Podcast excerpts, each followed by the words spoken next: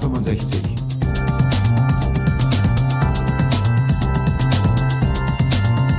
Office 365 verstehen und nutzen. Mit Martina Grom aus Wien und Michael Grete aus Berlin. Ja, guten Morgen nach Wien und äh, guten Morgen oder Hallo, äh, je nachdem, wann unsere Zuhörer hören. Hallo, liebe Zuhörer, uns gibt's noch, auch wenn wir jetzt zwei Monate Pause eingelegt haben. Äh, der Club Office 365 ist frisch äh, wie eh und je. Ich spreche da sicherlich auch in deinem Namen, liebe Martina, oder? Ja, natürlich. Und wir, wir müssen ein bisschen mehr daran arbeiten, dass wir uns regelmäßige Termine ausmachen. Aber nachdem ich jetzt die letzten zwei Monate auch relativ viel unterwegs war, hat sich das halt einfach nicht anders ergeben, dass wir uns erst heute hören. Ja, es war einfach auch viel zu viel los. Es ist ja, äh, und wir hatten am letzten Wochenende, beziehungsweise wann war das? Am Mittwoch letzter Woche, den Future of SharePoint Event, äh, wo Microsoft ja ein richtig kräftiges Feuerwerk abgebrannt hat mit tausenden von neuen Funktionen und Features und äh, alle haben ähm, dort in die sozusagen in die äh, Plattform eingezahlt und ihre neuesten Entwicklungen, Trends und Tipps vorgestellt. Da war richtig was los. Hast du denn den Überblick behalten? Ja, ich, ich hatte ja das Glück, dass ich ähm, bereits durch das MVP-Programm ein paar der Dinge, die da kommen mögen, ähm, geahnt hatte. Und es war ein sehr tolles Event. Also wir haben auch den Livestream verfolgt und ich finde, es ist richtig gut gelungen, weil es war exzellent geplant und es sind wirklich viele neue Dinge announced worden, was, was sehr wichtig ist, weil ich auch glaube, dass die SharePoint Community genau diese Art von Events auch braucht und auch verdient, weil es ist in den letzten zwei Jahren einfach zu wenig passiert. Und ähm, erinnere dich daran, dass letztes Jahr Julia White auf der Ignite in der Keynote ähm, SharePoint nicht erwähnt hat und damit ausgelöst hat, dass sofort in allen sozialen Medien das Gerücht gestreut wurde, aha, SharePoint ist tot, weil es in der Keynote nicht erwähnt wurde. Und ich glaube, dass, dass damit und auch, dass Jeff Taper auch ganz klargestellt hat, dass er hinter dieser Community steht und auch hinter dem Produkt steht, dass man jetzt einfach viele neue Dinge sieht, die es in SharePoint zu erwarten gibt, beziehungsweise in SharePoint Online. Ja, und die haben ja auch ganz schön Bass erzeugt vorher. Also die, die, die, äh, sozusagen die Aufmerksamkeit auf diese Veranstaltung wurde ja von Wochen zu Woche vorher schon immer weiter geschürt. Es gab schon Ankündigungen.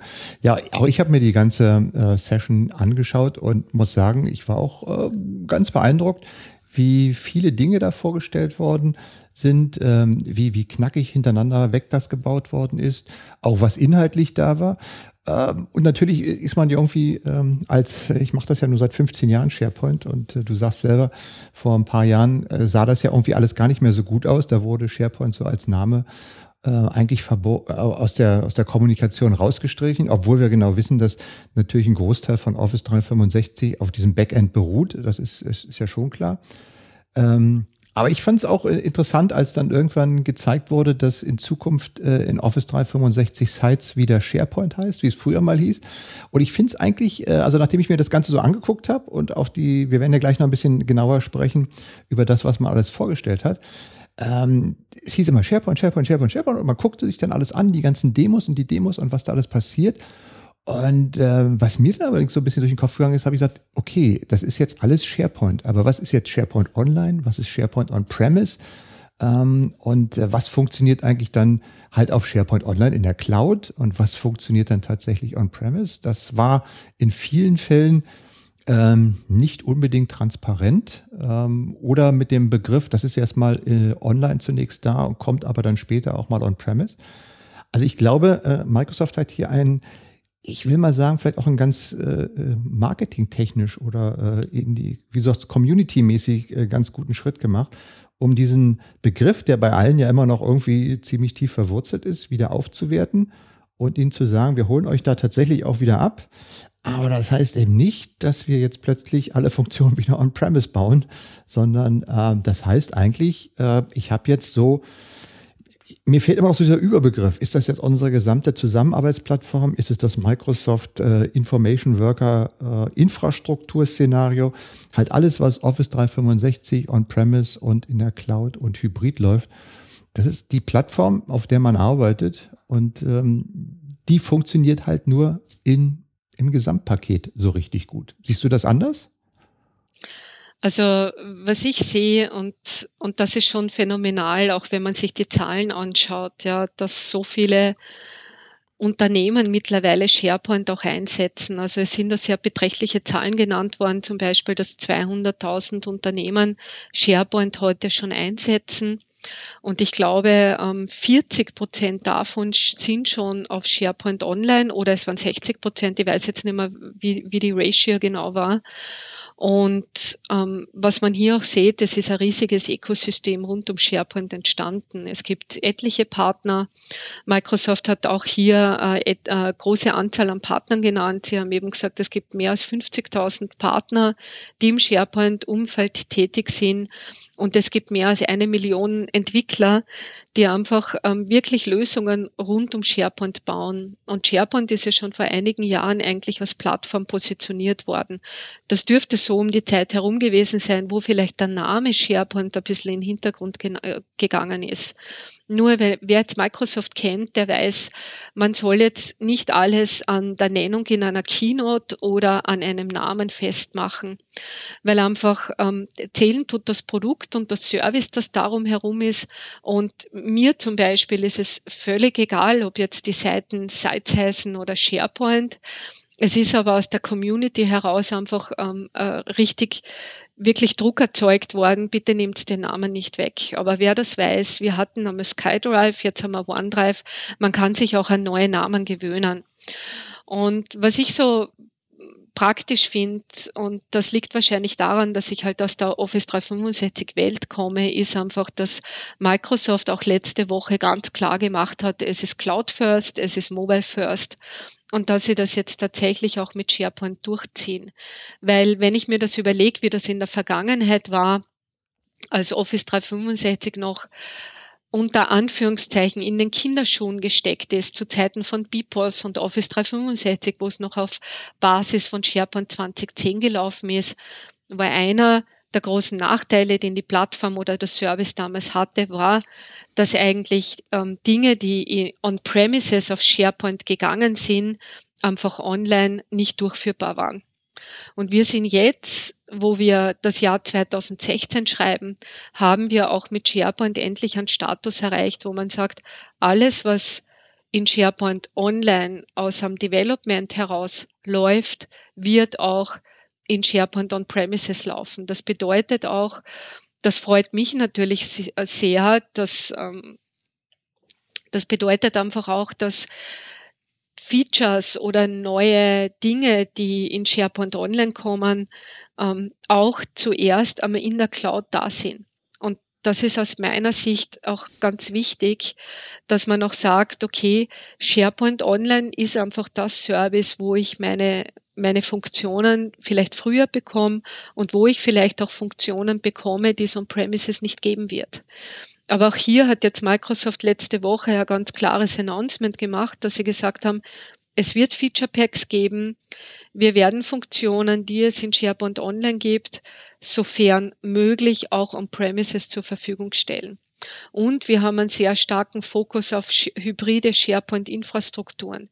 Und das ist ja auch das, was der Markt im Moment ein bisschen verlangt. Also ich arbeite zum Beispiel mit Kunden, die sagen, Unsere SharePoint On-Premises Installation ist stark customized. Wir haben ein ganz starkes Branding drinnen.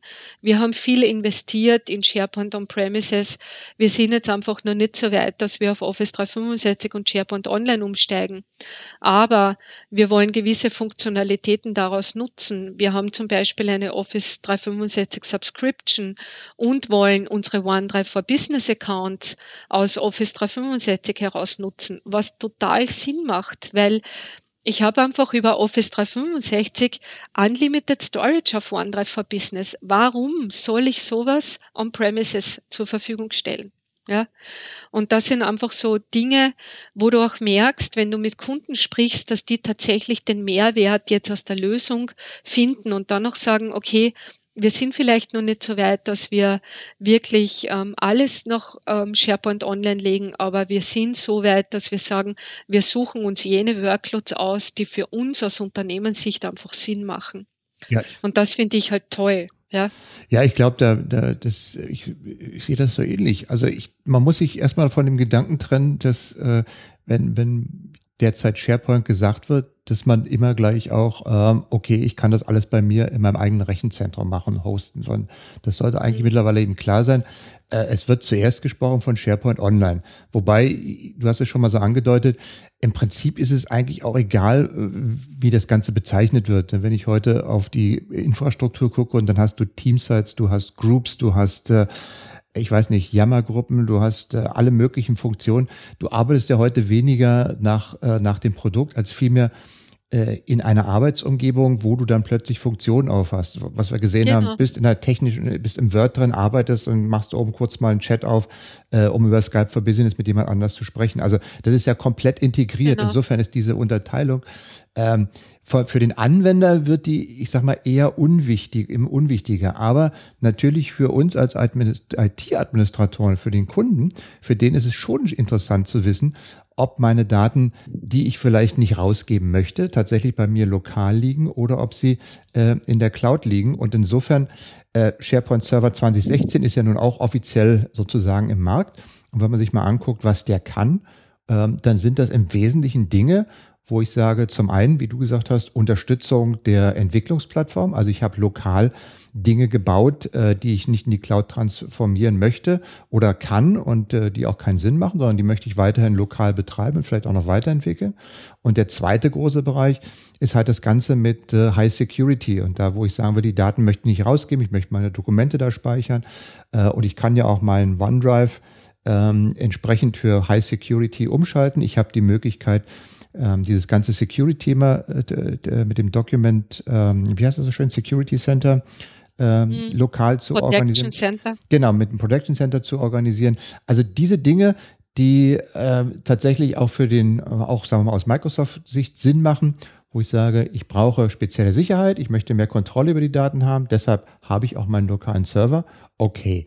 Auf der anderen Seite habe ich eben Dinge wie Delph, ich habe den Office Graph, ich habe äh, die Suchfunktion, ich habe Planner, ich habe Skype for Business, was ja eh sowieso schon äh, in der Cloud ist. Ich habe E-Mail, was schon immer in der Cloud war. Also ich meine, ähm, und diese Dienste gibt es dann halt auch nur auf Office 365 und äh, Feature Packs hin oder her.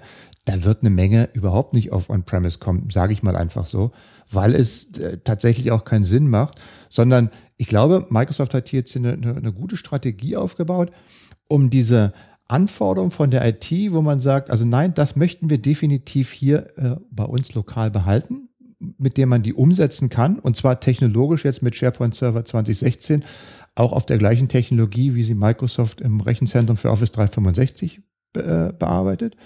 Und auf der anderen Seite so, ich sag mal, den freundlichen Schubs von hinten und zu sagen, also wenn du mehr Zusammenarbeit haben möchtest, dann macht es schon Sinn, wenn du das alles in die Cloud gibst und ähm, guck mal, ob du da nicht viel besser zurechtkommst, da kommen die besseren Features. Also das war so für mich der, der Kern des Ganzen. Ähm, wo ich denke, das ist ein, gutes Paket, was da geschnürt ist, äh, was da auf uns zukommt. Was mich ein bisschen, äh, ich sag mal, das sah sich in der Demo alles super toll aus, aber natürlich hast du im Hintergrund immer gehört, kommt dann später, sowas wie zum Beispiel die, die SharePoint-App, kommt erstmal jetzt Ende, ähm, bis Ende Juni, hat er, glaube ich, gesagt, und für die späteren Versionen und kam immer später, später, später. Also war sehr viel an Ankündigung drin, äh, wo noch nicht sehr viel tatsächlich äh, verfügbar ist. Aber ich meine, es hieß ja auch The Future of SharePoint, die Roadmap.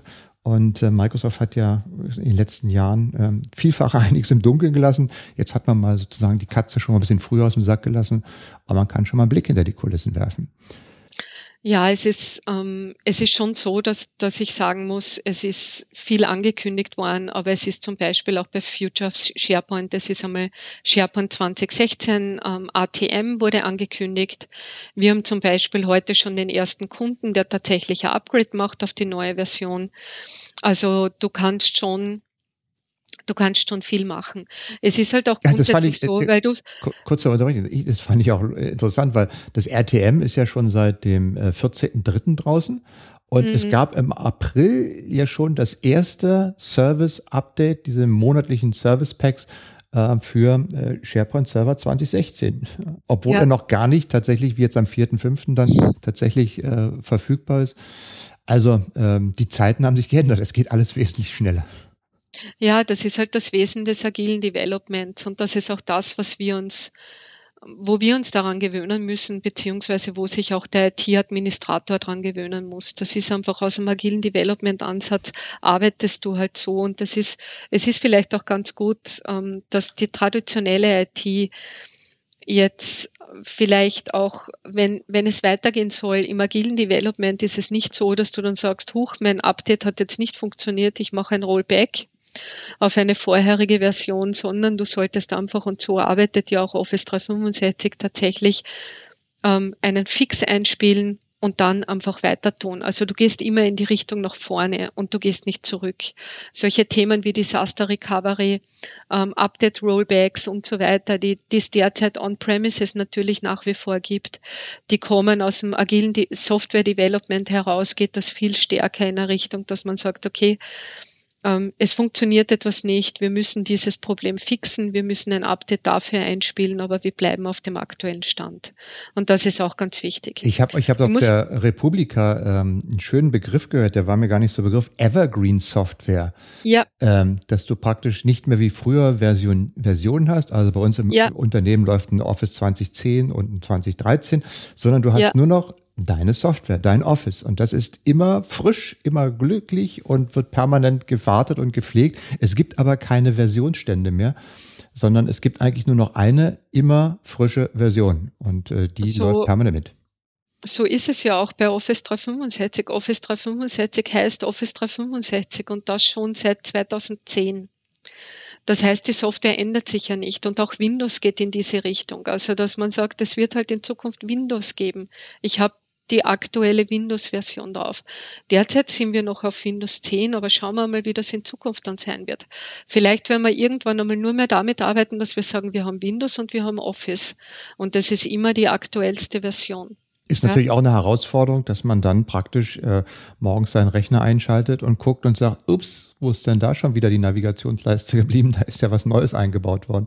Also, dass man permanent die Mitarbeiter auf diese äh, auf diesen Tatbestand hin auch ähm, schulen muss, dass sie äh, merken, es gibt eigentlich permanent was Neues zu entdecken, ob das nur positiv oder negativ ist, mag dahingestellt sein, aber man muss sich einfach äh, darauf ähm, einstellen. Es ist nicht mehr so, wir machen dann mal im nächsten Jahr eine Schulung dafür, für die neue Version, sondern eigentlich muss man sich permanent äh, oder auch im Unternehmen permanent Wege einrichten, mit denen man den Mitarbeitern sagen kann, okay, da gibt es eine neue Funktion. Nicht nur, dass sie da ist, sondern dass man auch gleich evaluiert, wie können wir die denn nutzen? Ist die für uns sinnvoll? Bringt die uns weiter? Also das ist, ähm, wie du schon sagtest, so ein, ein permanentes, agiles Weiterentwickeln der Plattform und auch Weiterentwickeln der Anwendung. Ähm, das ist natürlich auch wieder eine schöne Herausforderung für uns als IT-Leute. Ja, das ist es definitiv, wobei ich glaube, es ist es wird strenger gesehen, als es tatsächlich ist. Ja, also du hast das ja erwähnt. Du hast gesagt, hoch, ich mache in der Früh meinen Rechner an und mein Startbutton ist plötzlich nicht mehr links unten, sondern rechts oben. Ähm, das heißt, ich müsste mich dann umgewohnen. Auf der anderen Seite, wenn du dir das anschaust, und das versuche ich auch in, in meinen Projekten auch zu diskutieren, ist, Office hat sich seit der Version 2013 oder seit der Version 2010, wenn ich noch ein Stück zurückgehe, nicht mehr fundamental geändert. Ja, ich habe den Rippen drinnen, mhm. Ich habe ähm, ein anderes Design zwischen 2010 und 2013. Das bedeutet, 2010 war noch dreidimensional, 2013 hat dann dieses flache, zweidimensionale Design eingeführt. Aber grundsätzlich von den Funktionen unterscheidet sich das nicht mehr. Wir sind natürlich aus unserer Historie ge gewohnt, es kommt eine neue Version und dort ist alles anders und ich muss in äh, Mitarbeiterschulungen investieren ich muss in den Support investieren und so weiter, weil die User das einfach nicht mehr wissen. Wir sind aber jetzt in einem Status, wo jeder von uns ein mobiles Device hat, wo Updates einfach ständig eingeführt werden in den Applikationen. Und wir sind es aber auch gewohnt, dass sich Dinge einfach ändern. Und sie ändern sich ja nicht unbedingt zum Schlechteren, sie ändern sich ja sehr oft zum Besseren. Also ich glaube, das sind einfach Ängste, die man vielleicht adressieren muss und wo man auch sagen muss, hört zu, wenn ein Makro läuft in Office 2013, dann wird es auch mit Office 2016 laufen. Weil es einfach diese Kompatibilität gibt. Und ich glaube, in die Richtung sollte man auch ähm, dann auch investieren. Na, man muss sich halt darauf einstellen, ne, dass das sich äh, entsprechend ändert. Ich meine, wir haben jetzt gesehen bei ähm, SharePoint Online, die Dokumentbibliotheken haben eine neue Ansicht bekommen. Äh, da kriegst du halt dann einen entsprechenden Hinweis, wenn du auf die Dokumentbibliothek gehst. Hey, es gibt eine neue Ansicht, möchtest du die schon mal ausprobieren?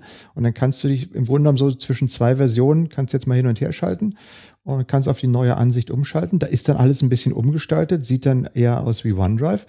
Ähm, das ist aber auch etwas, äh, was man zum einen dem Mitarbeiter mitteilen muss und das zweite, wo, wo du sagst auch, es sind nicht mehr so viele, äh, also das Office an sich hat sich nicht mehr so geändert. Es sind natürlich äh, interessanterweise kommen ja Funktionen hinzu, die die Arbeit dann einfacher machen. Also zum Beispiel das Teilen oder das aus dem Word heraus mit jemand zusammenzuarbeiten, ähm, dass man auch dafür Sorge trägt, dass wenn solche Änderungen kommen, die auch bis zu den Mitarbeitern runterkommen, die ja nicht immer Zeit haben, sich dann, weiß ich was, vor ihren Rechner zu setzen und erstmal zu gucken, so, was ist denn jetzt alles Neues da? Sondern die arbeiten halt vermutlich immer so, wie sie es normalerweise gewohnt sind und wissen gar nicht, da gibt es jetzt zwei, drei neue Funktionen, die könnten dir zum Beispiel das Scheren von Dateien oder so weiter viel einfacher machen. Oder du könntest zum Beispiel mal mit hier den Policies arbeiten, dass du nicht mehr unberechtigterweise oder aus Versehen vertrauliche Informationen, die das Unternehmen nicht verlassen sollen, rausschicken könntest.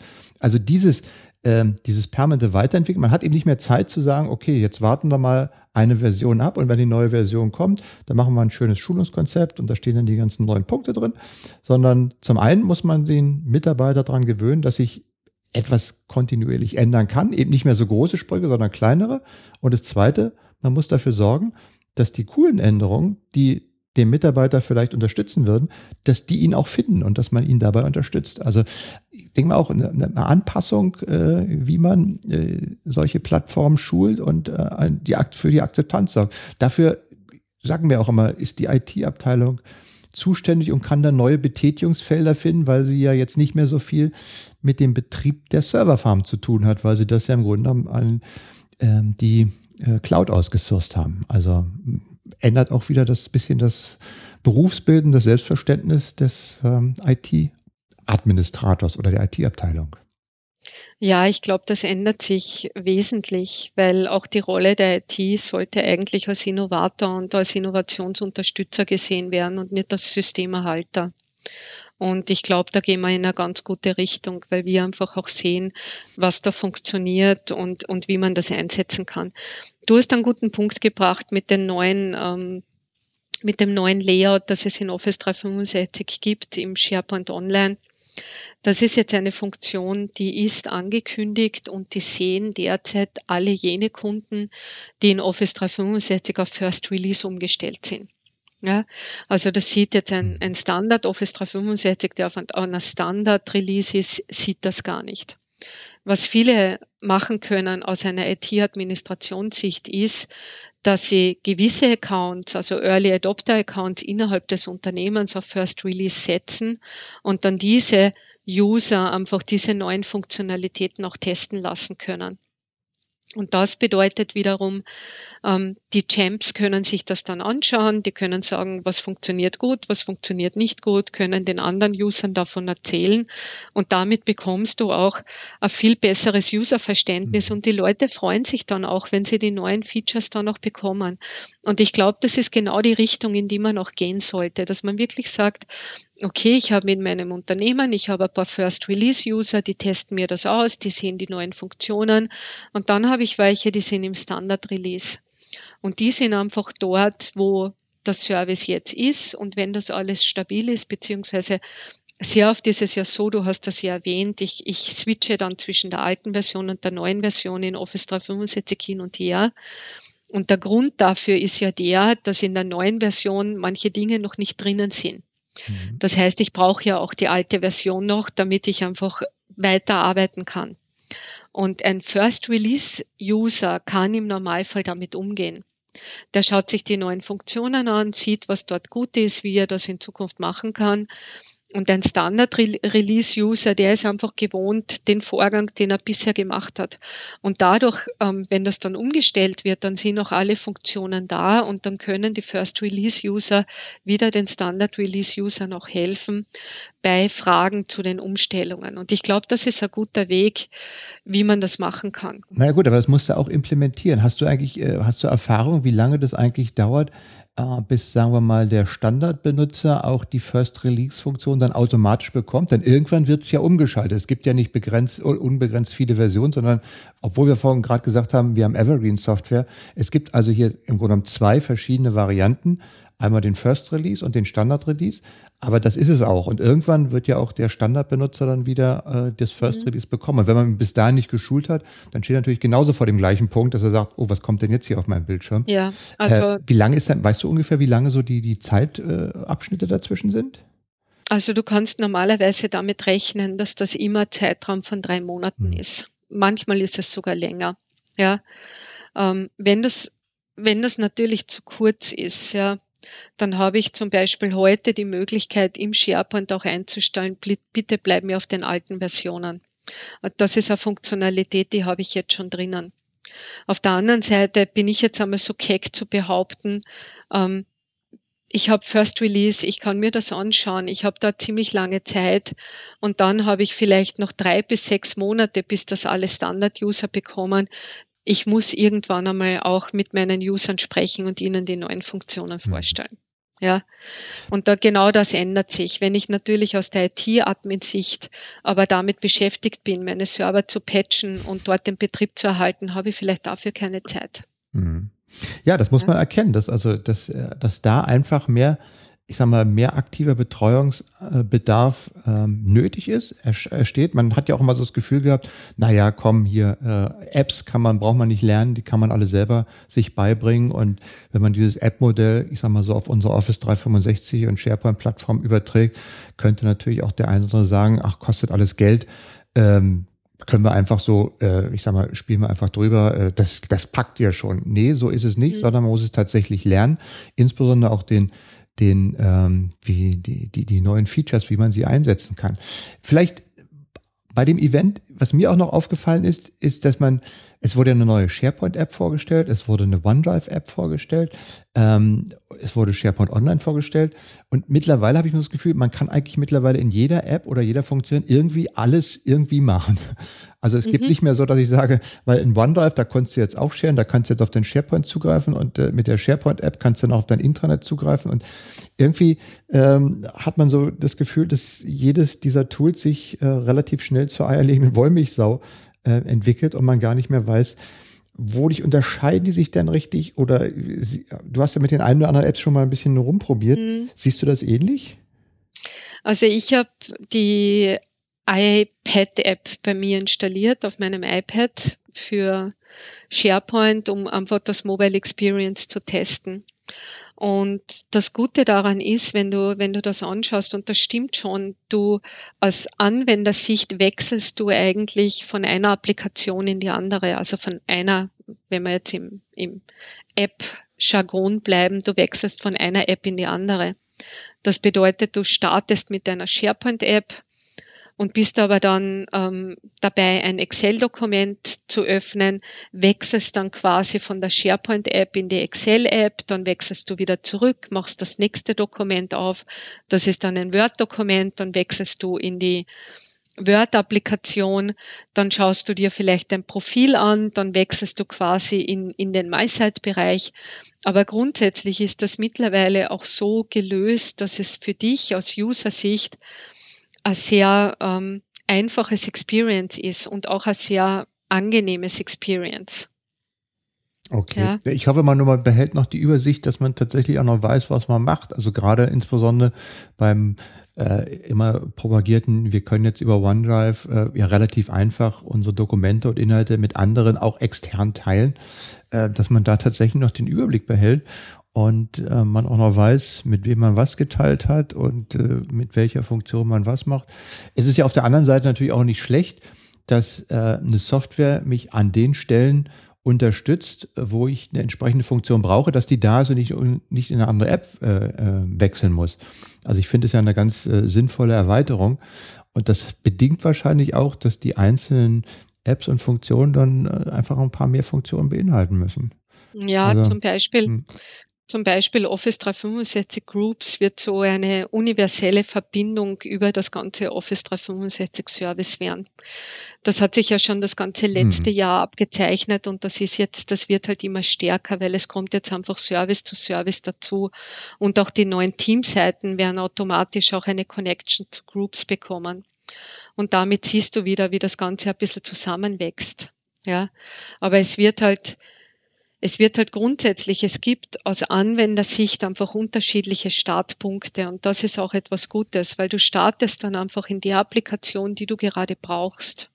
Das bedeutet, ich möchte ein Excel-File aufmachen, dann gehst du nicht in die SharePoint-App und machst es dort auf, sondern du gehst in, in die Excel-App und machst es von dort auf.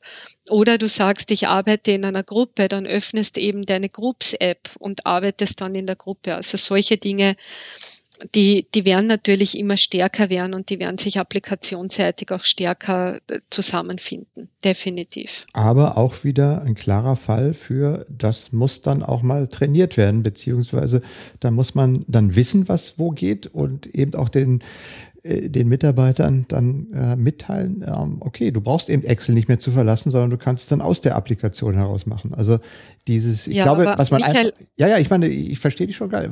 Was mir also wieder, also ich selber, wenn ich das mir so angeschaut habe beim, beim Future of Share, bei den ganzen Funktionen, ich sage, wow, toll, das kannst du ja so richtig in deinem Arbeitsfluss, hast du immer die Funktionen, die da drin sind. Aber das ist vielleicht für viele, die nicht in diesem Arbeitsfluss drin, ist dass die so ganz klassisch noch mit Word und, und äh, Excel arbeiten und die diese ganzen Sharings und so weiter noch nicht so verinnerlicht haben. Ähm, ich glaube, da muss man wirklich äh, Wert drauf legen und das will ich eigentlich nur sagen, dass dieses Training und das Verständnis für die Funktion ein ganz wichtiger Punkt ist in Zukunft, äh, um wirklich auch da den echten Vorteil aus dieser ganzen Infrastruktur zu ziehen.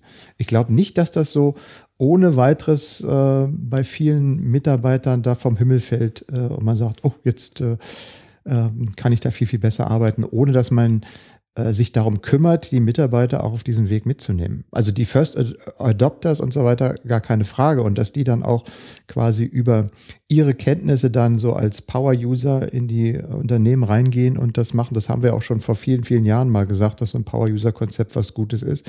Es hat sich nur, ich würde mal sagen, in breiter Fläche nicht unbedingt durchgesetzt, aber ich glaube, das wird immer wichtiger, dass man wirklich auch eine Struktur aufbaut, das Potenzial dieser Plattform so auszuschöpfen, dass es auch den Mitarbeiter erreicht, der es braucht, um es mal so zu formulieren. Ja, nur Michael, Hand aufs Herz. Wie viele Unternehmen kennst du, die ihre Mitarbeiter in der Use, in, in, in der Verwendung von mobilen Devices schulen? Eben, wenig. Und ich glaube, das ist, war für mich war das aber, als ich das neulich gesehen habe, ich gesagt, damit das auch wirklich vernünftig eingesetzt werden kann. Also ist ja nicht so, wenn ich mir heute Groups anschaue, ja, was da alles für Funktionen mittlerweile drin sind. Und wenn ich dann überlege, da kommt jetzt noch jemand und fängt dann an, mit, mit, mit Microsoft Flow, mit Power Apps noch Dinge dazu zu basteln und zu bauen. Ähm, ich glaube, man sollte einen verstärkteren Wert darauf legen, die Mitarbeiter damit äh, vertraut zu machen, wie das tatsächlich funktioniert. Sonst sind wir nämlich an einem Thema, was wir eigentlich schon äh, seit 15 Jahren in SharePoint diskutieren, nämlich die User Acceptance dass man sagt, wir haben alle eine Plattform, da gibt es tausend Dinge, die du machen kannst und du kommst hin zum äh, Kunden, redest mit ein paar Mitarbeitern, die sagen, ja, hier meine Dokumentenbibliothek, das sieht alles so blöd aus, äh, ich kann es ja gar nicht mal ordnen und du richtest den drei oder vier Ansichten ein, die sind völlig begeistert und sagen, oh, das geht ja auch, habe ich gar nicht gewusst, wo du sagst, das steht im äh, SharePoint 2001, Band 1, erste Seite, steht das so als Grundfunktion drin. Also es gibt so viele Dinge und das sieht man ja auch in seinen Projekten, wenn man bei Kunden ist, die, die einfach überhaupt nicht ausgeschöpft werden, wo keiner jemals drauf geguckt hat. Äh, und ich denke mir, mit den Möglichkeiten, die man jetzt hat und dann auch immer mit dem Hintergrund, dass ja alles viel, viel, viel, viel schneller geht. Ja, also wenn ich heute mir eine Funktion angucke und ich vielleicht äh, dann in sechs Monaten wieder raufgucke, sieht die schon wieder ganz anders aus.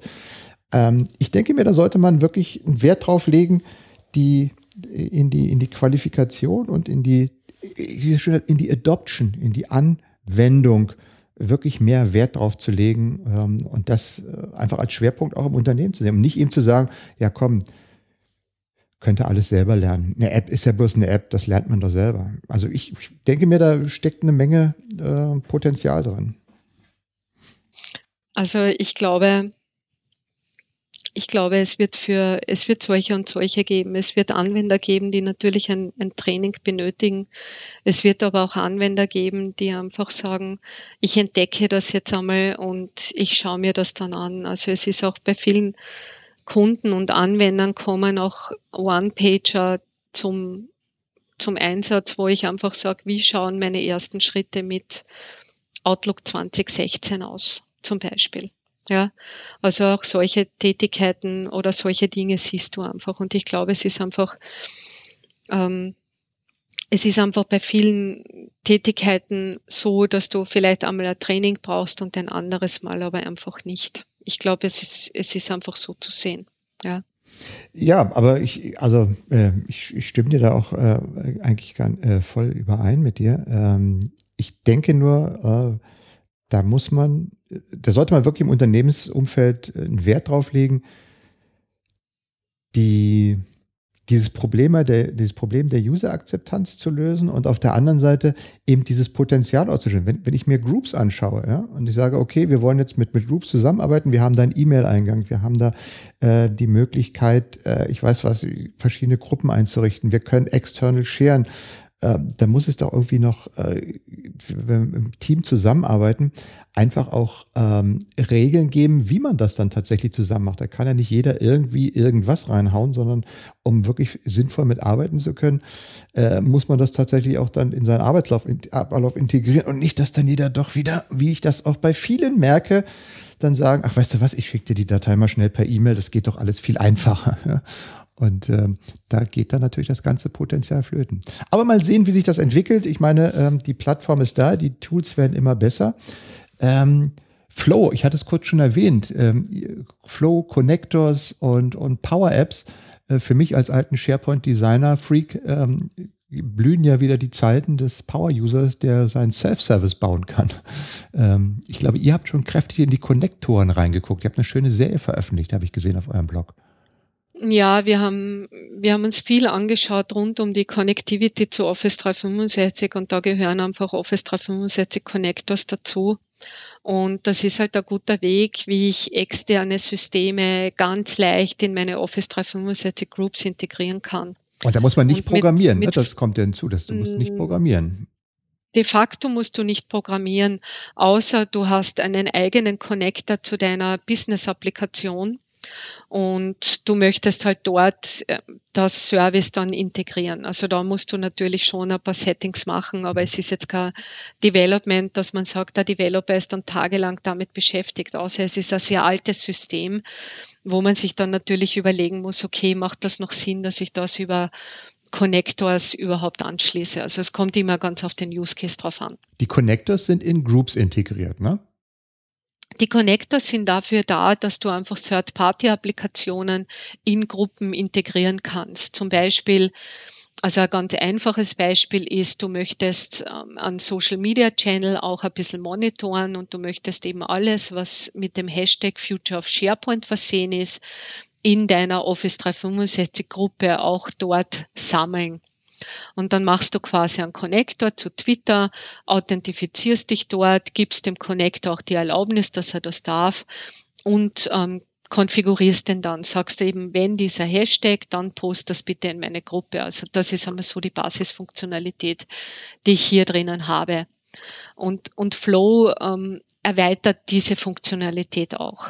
Hast du mit Flow schon herumgespielt? Ja, natürlich habe ich mit Flow schon herumgespielt. Als alter if Z-Nutzer äh, habe ich mir das natürlich schon angeguckt und muss sagen, ähm, nette Idee, sieht schon ganz gut aus. Ähm, ist natürlich schön, dass es dann auf der Microsoft-Plattform lief. Es fehlen, also gerade für mich äh, fehlen noch zwei, drei Funktionen, insbesondere die OneNote-Integration, die ich sehr stark in meinem if szenario nutze.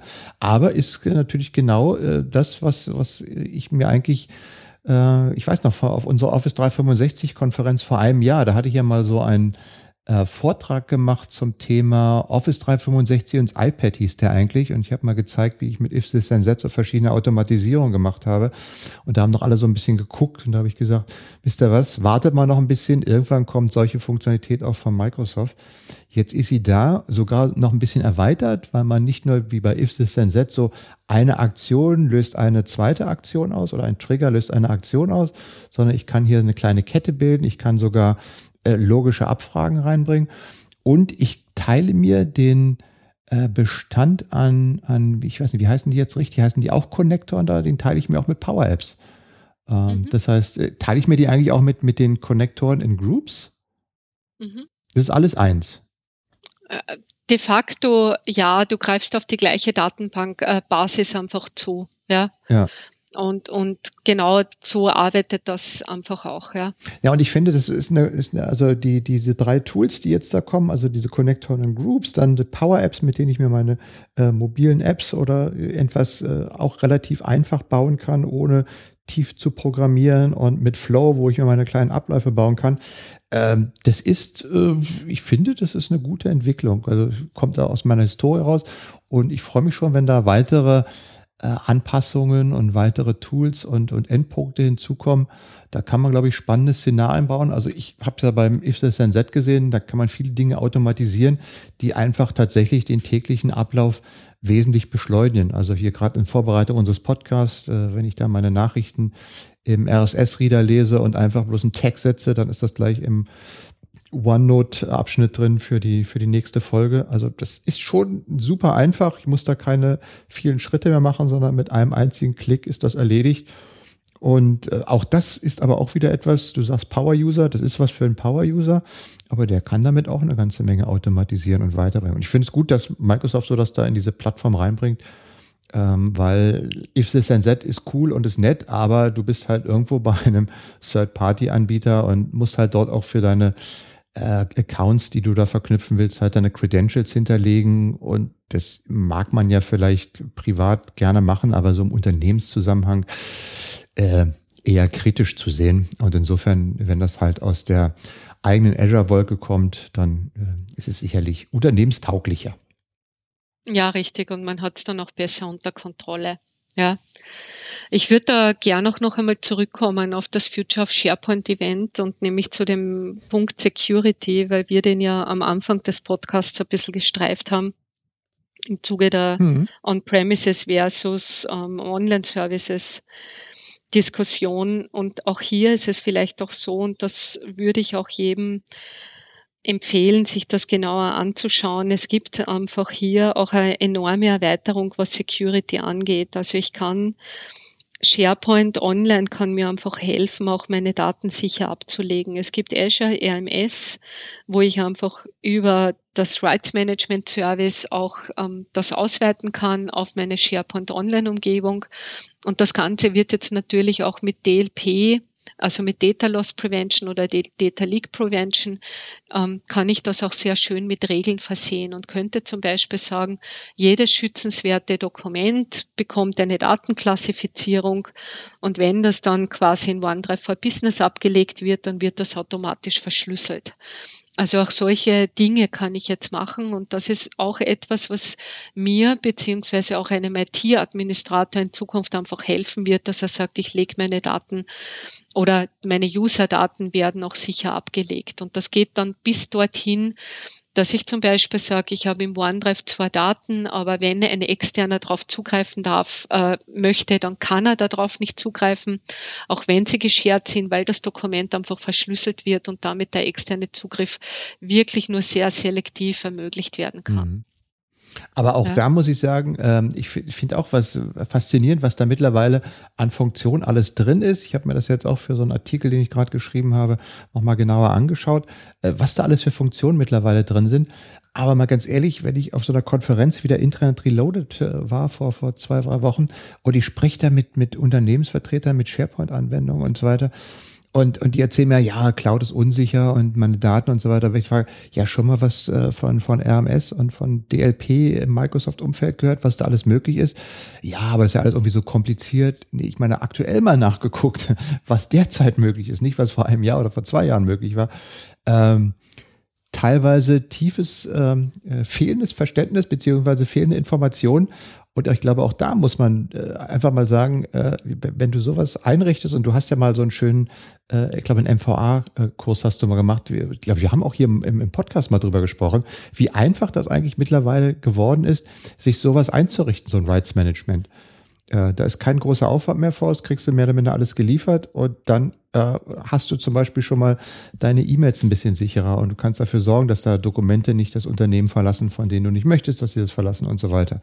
Es ist alles da, es ist teilweise auch richtig gut bedienbar geworden, aber es fehlt in vielen Bereichen äh, einfach noch die Kenntnis darüber. Und ich glaube, das ist ähm, auch etwas, wo man kräftig pushen muss. Um, wenn wir alle so Security besorgt sind, ähm, dann sollte man sich diese Funktion definitiv anschauen. Es ist definitiv so und es ist auch, du hattest das ja erwähnt, also die, die Wahrnehmung ist ja oft so, wenn meine Daten on-premises sind, sind sie automatisch sicher. Und das ist einfach ein Druckschluss, weil die Datenlokation ist nicht ein Zeichen für Sicherheit. Ja? Ähm, also außer, dass die Festplatten dann bei mir ums Eck stehen oder in meinem Rechenzentrum stehen, ähm, habe ich dann keine zusätzliche Sicherheit.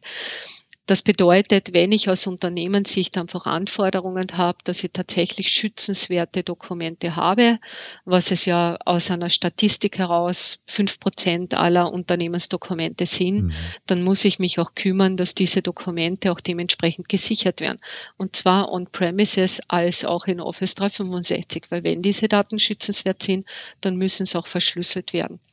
Und das ist vielleicht auch etwas, was man natürlich pushen muss. Ich spreche mit vielen Kunden darüber. Und ich glaube, auch das wird erst beginnen, weil wir sind ein bisschen, es ist ein bisschen ein Gummiband, das da entstanden ist. Dieser Gummibandeffekt ist, ähm, wir sind alle online, wir sind alle in Facebook, wir sind überall und es wird alles überall geteilt und geshared. Und dieses Gummiband, wenn es dann jetzt in die andere Richtung schnalzt, bedeutet, huch, es ist alles so unsicher und die Cloud ist böse und ich darf gar nichts mehr tun. Und ich muss alles ähm, bei mir behalten und ich muss ganz sichere Methoden verwenden. Und ich glaube, wir müssen einfach diesen Mittelweg wieder finden, wo uns ganz klar bewusst ist, was sind unsere Daten, was sind unsere schützenswerten Daten und wie gehe ich einfach damit um. Ja, also das ist ein bisschen so das, der Punkt. Da stimme ich dir voll zu. Und um einfach auch mal so ein bisschen die, die Luft aus dieser ganzen Diskussion zu nehmen und sie auf ein, ich sag mal, auf eine solide Grundlage äh, zu bringen. Also ich finde es auch immer etwas, ja, manchmal ein bisschen äh, merkwürdig, wenn du dich mit jemandem unterhältst und du sagst, ja, Cloud ist alles unsicher und so weiter. Und wenn du ihn fragst, ja, und wie schickst du mir die Dokumente per E-Mail unverschlüsselt? ähm, dann äh, ja, kannst du dafür sorgen, dass deine Mitarbeiter auch keine E-Mails, fallen Dokumente per E-Mail äh, verschicken, die unverschlüsselt sind. Also da läuft doch dann viel mehr aus deinem Unternehmen ab. Also auf eine vernünftige Ebene bringen, sich tatsächlich drum kümmern und äh, auf der anderen Seite muss man sagen, es gibt mittlerweile richtig gute Technologien, die tatsächlich auch bedienbar sind, die im tatsächlichen Arbeitsablauf nicht stören, sondern elegant dafür sorgen, dass bestimmte Regeln eingehalten werden. Und äh, Microsoft hat es so schön genannt, wie heißt das? Die Personal, Person, Personal Centric Governance ist das, glaube ich, so das Stichwort gewesen. Mhm. Diese, diese Balance zwischen den berechtigten Interessen des Unternehmens, dass die Daten äh, schützenswerte Daten das Unternehmen nicht verlassen und dass die sicher sind und auf der anderen Seite dem Mitarbeiter aber die Möglichkeit zu geben, auch mit diesen Daten im Rahmen seiner Tätigkeit mit anderen zusammenarbeiten zu können und diese Balance zu schaffen, ähm, das ist so das, was über diese Plattform realisiert werden soll. Das äh, habe ich jetzt auch gelernt und finde ich. Ja, genau. So, Martina, jetzt haben wir, also ich sehe auf die Uhr, das sind ja schon fast 250 Minuten, aber das muss jetzt erstmal alles weg. Hast du noch was, was dir auf dieser Veranstaltung aufgefallen ist? Also die Highlights sind sicher die mobile App, als auch die, das neue Layout von den Teamseiten, beziehungsweise wie einfach SharePoint in der mobilen Applikation in Zukunft dargestellt wird. Also das ist definitiv einer der, der großen Vorteile, die wir dann auch sehen werden. Und das Zweite ist einfach wirklich alle Recordings durchschauen, sich ein bisschen die Blogartikel anschauen, ein bisschen schauen, was es Neues im Bereich OneDrive for Business gibt mit dem neuen ähm, Recording, also mit dem neuen Sharing, das es hier gibt und da solche Dinge und sich einfach freuen auf die Neuigkeiten, die da kommen mögen. Und vielleicht freuen, dass es irgendwann mal einen Syncline gibt, der auch permanent und stabil funktioniert über alle Plattformen, über alle Versionen und so weiter. Ich glaube, äh, ein, einer der nächsten äh, Club Office müssen wir mal über dieses gesamte OneDrive for Business Thema machen. Also äh, wo lässt man seine Daten? Äh, wie arbeitet man idealerweise damit? Wie bindet man das in die Teamarbeit an? Wie bindet man es in die Policies ein? Ich glaube, dass äh, da OneDrive for Business ja einen auch immer stärkeren äh, Schwerpunkt in dieser ganzen Plattform bekommt, äh, sollte man vielleicht mal von unserer Seite ein paar Tipps geben, wie man das vielleicht am besten in den Arbeitsalltag integrieren kann. Ja, das machen wir. Okay, gut, Martina, dann ähm, sind wir eigentlich durch. Ähm, wir haben den ganzen, wir haben den ganzen Podcast nicht einmal das Y-Wort gesagt, ähm, aber das machen wir dann beim nächsten Mal wieder und gucken mal. Ich glaube auch. gut, Martina, dann äh, danke ich ähm, äh, unseren Hörern fürs Zuhören. Wir freuen uns natürlich immer über Feedback und ähm, ja. Äh, dann sage ich mal Tschüss bis zum nächsten Mal. Schöne Grüße ja. aus dem frühlingshaften äh, Berlin. Ja, und schöne Grüße aus Wien. Bis bald.